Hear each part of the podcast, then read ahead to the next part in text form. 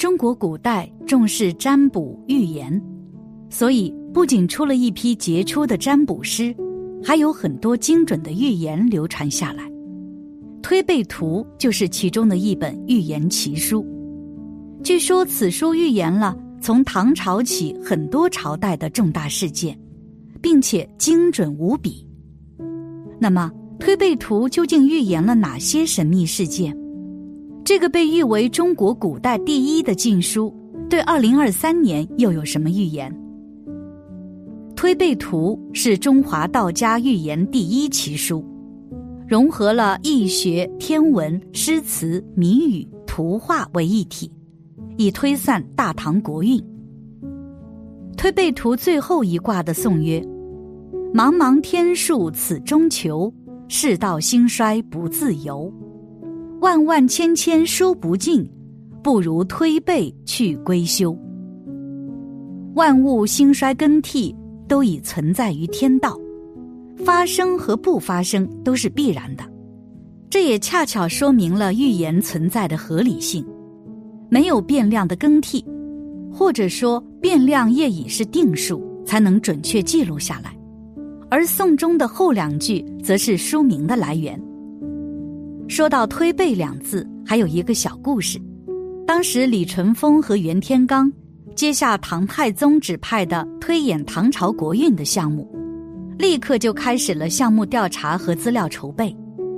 当夜月明风清，二人抬手观星，只觉时机已到，于是布下阵法，易卦卜测。太上四明，九门发经，耳目玄彻，通真达灵。李淳风忽觉神识已入仙泽福地，灵感喷薄，未来的一幕幕浮现在眼前。他奋笔疾书，一口气记下了两千年的国运。此时，一旁的袁天罡见势不妙，因此从背后推了他一把。常言道：“天机不可泄露，此法有违天道。”因此，推演的人会付出代价。李淳风无意间已经推算到了唐后两千年，再算下去恐怕小命不保，因此袁天罡赶忙制止了他，推背图也由此得名。当然，这只是民间广为流传的一个故事，并没有任何史料依据。然而，李淳风和袁天罡二人却是历史上真实存在的。李淳风，齐州庸人。他的父亲叫李波，曾在隋朝当官，任高唐县尉，后来弃官做了道士，开始了写作生涯。李淳风小时候就聪慧机敏，通晓群书。由于家庭环境的熏陶，他在天文历法之学上也大有造诣。贞观初年，他对道士员外散骑郎傅仁君所著的《戊寅元历》提出十八条意见。七条被采纳，因得赏识，入了太史局。当值年间，他著《法相志》，编制《林德历》《以四占》等凡十余部，又整理了十部算经，在天文、数学、医学方面都做出了极大的贡献。袁天罡，益州成都人，隋末曾任资官令，精通卜相之术，前前后后替人看了好几次相。无一不应验。后来唐太宗听闻他的名声，就把他招来九成宫。他的看相地点，由此从宫外转移到了宫中。据史料记载，袁天罡曾旅居郎中，并在盘龙山前筑观星台，从事天文考察和研究，在星象天文方面大有造诣。民间认为袁天罡乃是天罡星中智慧之星下凡。所以称其为袁天罡。一日天降奇异，又接连几天灾祸频频，唐太宗忧心忡忡，于是命袁天罡卜测凶吉。袁天罡掐指一算，预言近日并无凶兆，但唐三代之后有武士起而灭唐。唐太宗听之大惊失色，想要斩草除根，幸得袁天罡一番说辞劝阻了他。这一流传也使得推背图创作者的说法形成了两派，一派支持李淳风，一派支持袁天罡。之所以二人一同所作，更容易被世人所认可，大致也是延续了两派的中庸之道。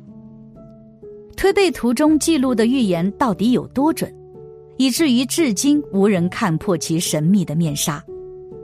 推背图第三项的谶曰：“日月当空，照临下土，扑朔迷离，不闻一舞。”宋曰：“参变空王色相空。”一朝重入帝王宫，移枝拔尽根犹在，窝窝沉积孰是雄？先看谶语：日月当空，照临下土。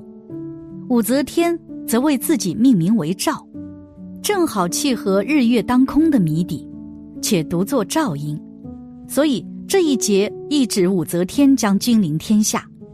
再看扑朔迷离，不闻一舞，指出武则天的姓氏。接下来我们看宋语：“参照空王色相空，一朝重入帝王宫。”公元六四九年，唐太宗李世民死后，武士随众感业寺为尼，直至公元六五四年再次入宫。所以从“参照”二字来看，武士在感业寺中广读经书，正应了“参照空王色相空，一朝重入帝王宫”。指的是武士在感业寺中做尼姑的时候，因为与高宗幽会而得以重入帝王宫。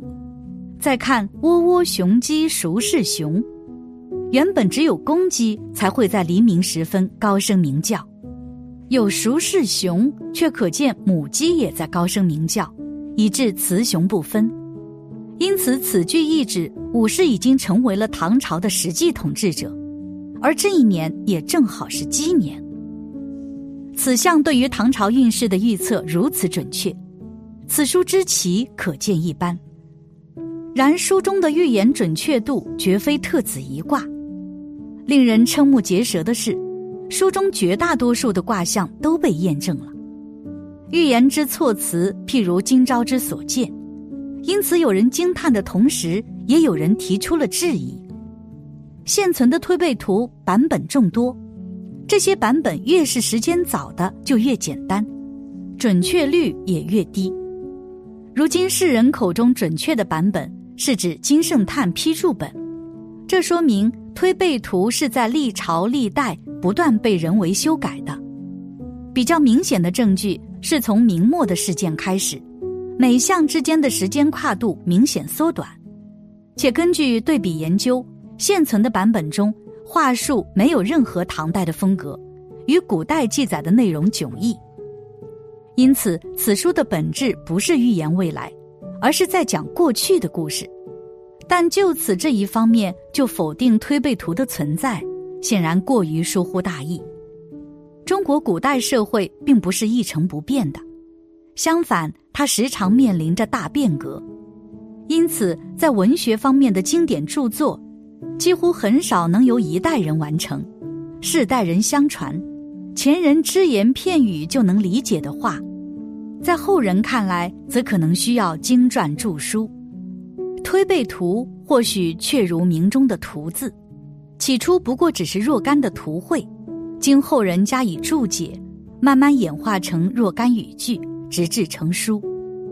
现今存在的具体而详尽的预言。确实不符合任何科学常理。至于书中武曌的预言，也极有可能是为了稳定当时武则天的正统地位而杜撰的。假使推背图真的存在，李淳风和袁天罡或许远没有测得这么远。基于二人在天文星象方面的学术成就和对当时社会的考察，根据自然规律所描绘的模糊且存在变量的未来。以此绘制的推背图，以大致卜测大唐极有可能趋向的形式，倒更像是推背图的原貌。易卦占卜听起来玄之又玄，在民间大多数是骗术的存在，但其本身蕴含着万物变化的规律。科学两字源于西方国家，而在中国古代。尚且还无法汲取西方的思维来解释过去和未来、生灵及万物，反而历来流传和自身经历的规律变化则得到广泛运用。信则有，不信则无。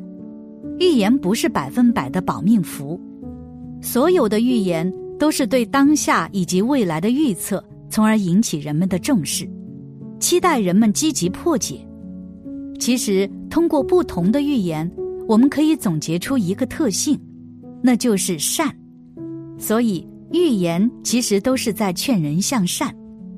这个社会太浮躁了，需要我们静下来，多做善事，保持一个慈悲心，多帮助他人。为人即是为己。